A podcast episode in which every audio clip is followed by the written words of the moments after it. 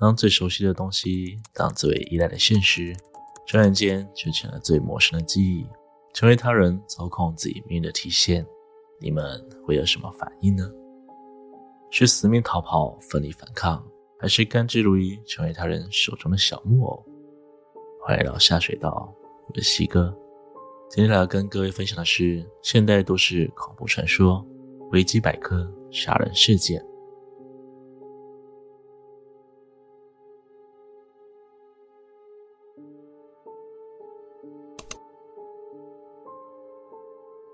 相信大部分人和我一样，在网络上搜查资料的时候，有很大层面会先从维基百科上面开始找起。维基百科是一个新时代的网络百科全书，最大的特点在于所有人都可以自由编辑。虽然资料的来源性相较于其他出版社的百科全书更容易出现错误的介绍，但其便利性与快速性已经让它成为现今人类社会所不可或缺的存在。然而，也正因为它如此新颖的自由性，所以才出现我们从未想过的恐怖传说。布瑞，别删掉这封信。我知道你还在恨我，但看在过往的友情上，请你读完它。我现在有个很大很大的麻烦。故事的主人翁名叫安诺拉·佩特罗娃。安诺拉出生于1991年5月5日，出生在美国奥勒冈州的波特兰。这里位于美国西北部，是一座拥有“玫瑰之城”、“梳妆城”等等称号的美好城市，被获选为全美最适合育婴的城市。安诺拉在这里平安顺利的长大。由于她从小就十分喜欢溜冰，父母为了支持她的喜好，不惜花钱请了一位教练前来训练年纪尚小的安诺拉。而安诺拉也展现她过人的天赋，不仅学习进度突飞猛进，还获得了奥勒冈州不少比赛的奖项。是当地小有名气的滑冰天才儿童，当时甚至有某家报道大胆预言，他将来会代表美国拿下世界奥运滑冰项目的冠军。到了十三岁那年，安诺拉说要参加滑冰锦标赛，那是奥冈最大的比赛，堪称是冰上奥斯卡。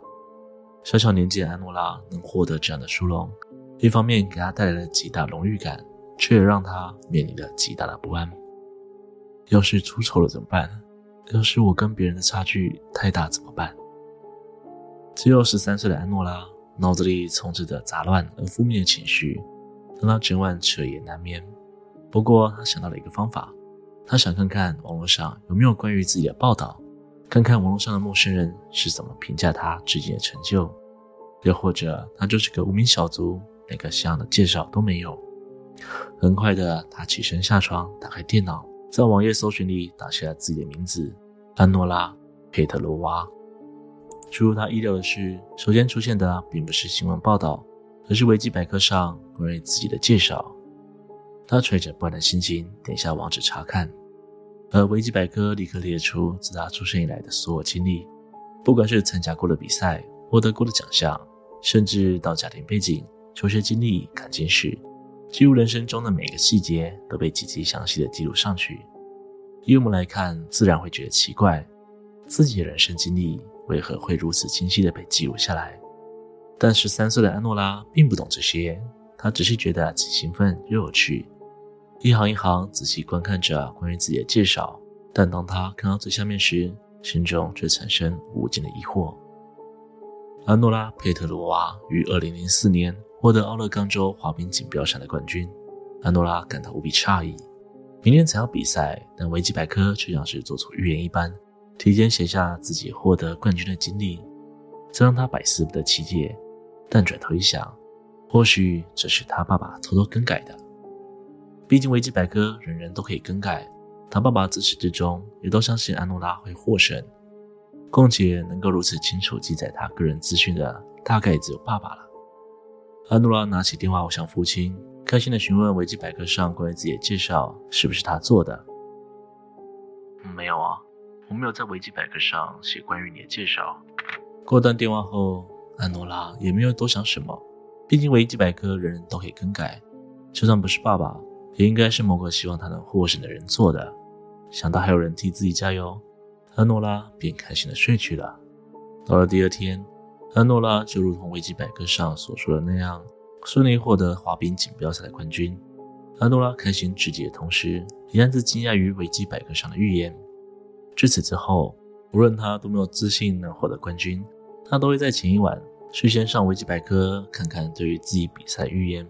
这些预言每次都会出现，提前预告隔天的比赛结果，而预言也从来没有出过意外，全部都逐一实现。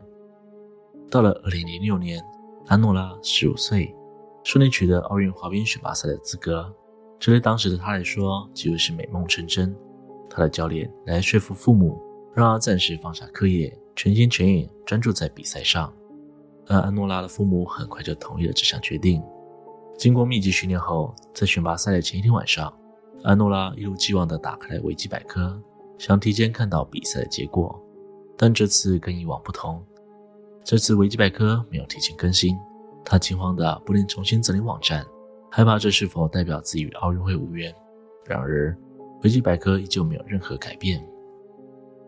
维基百科，人人可编辑的自由百科全书。忽然之间，安诺拉看到这么一句话，他的脑海里产生了一个想法：既然所有在上面的事情都会成真，为何不让自己来修改维基百科上的介绍，让自己成功通过选拔赛呢？于是，安诺拉带着紧张的心情开始动手修改自己的命运。安诺拉·佩特罗娃将会成为奥运冠军。在按下保存的那一刻，整个维基百科却宕机了。不管怎么按滑鼠，网页就这样卡着不动。之后，不管是重新开机还是网络重连，维基百科的网站依旧呈现宕机的状态。安诺拉也只好放弃。但过了数十分钟后，安诺拉又再次打开电脑。想看看维基百科网站修复了没？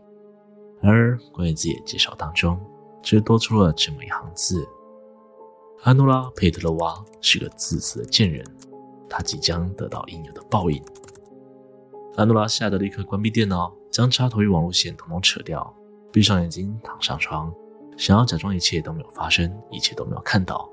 然而，从这一刻起，安诺拉的命运正式迎来悲剧的开幕。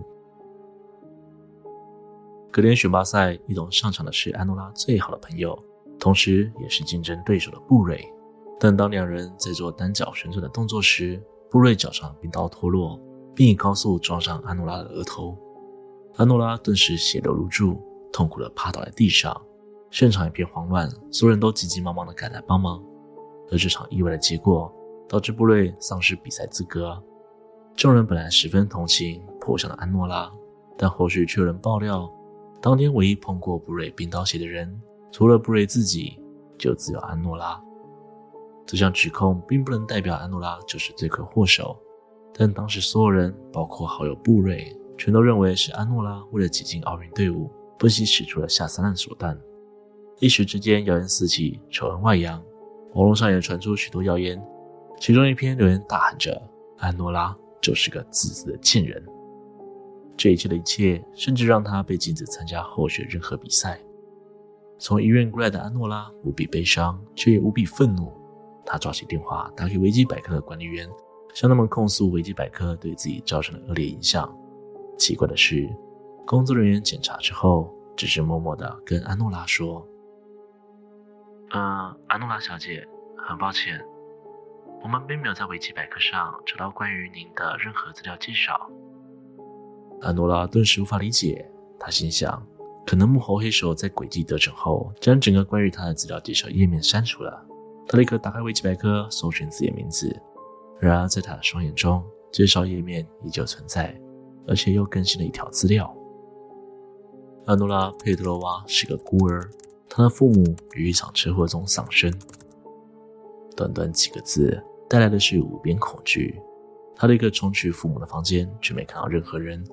于是他慌忙拿起电话，想要警告父母。然而电话虽然被接起，话筒里传来的却是一连串诡异的笑声，随后便是挂断电话的嘟嘟声。在安诺拉不断的尝试下，时间很快来到了隔天早上。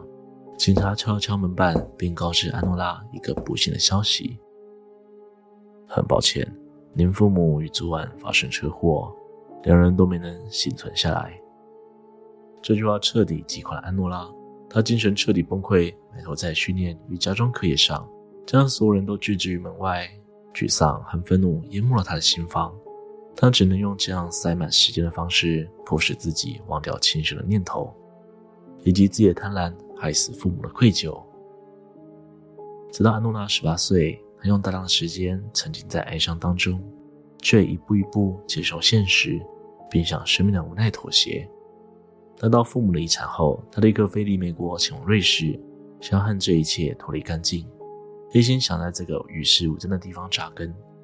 但他内心始终热爱滑冰，依然持续训练自己的滑冰技巧，也在这里赢得了许多比赛。而在这段时间之内，他没有一次打开维基百科，像过往那样提前得知自己的比赛结果。所有事物逐渐走向美好的那面。二零一零年十月二十四日，安多拉在布拉格郊外的一间旅馆投宿，因为隔天他就要参加冰上马戏团的试镜了。这是他和过往的朋友们偶尔会拿出来嘲笑鄙视的工作，但如今他迫切想要取得这份工作，许久未见的紧张感再一次侵袭他的内心。最后，他忍不住内心的恐惧与好奇，又一次打开维基百科，搜寻自己的名字：安诺拉·佩托娃，生于一九九一年五月五日，死于二零一零年十月二十四日。之后再也没有人收到安诺拉的消息，而旅馆老板则在几天后报警宣称，他的某个旅馆房间传来了一股尸臭味。旅馆随后赶到并敲开房门，只有看到安诺拉趴倒在桌上的尸体，以及电脑中好几封始终没能寄出去的信件。当我在维基百科上看到了死讯，我几乎无法停下眼泪，也没办法继续打字。但我很想让你知道一切的真相，布瑞。我从来没有做过任何伤害你的事情，请你一定要相信我。我会附上关于维基百科页面的截图，请你相信我。我不知道该怎么办，我在这里没有认识的人，这里也没有人会说英文。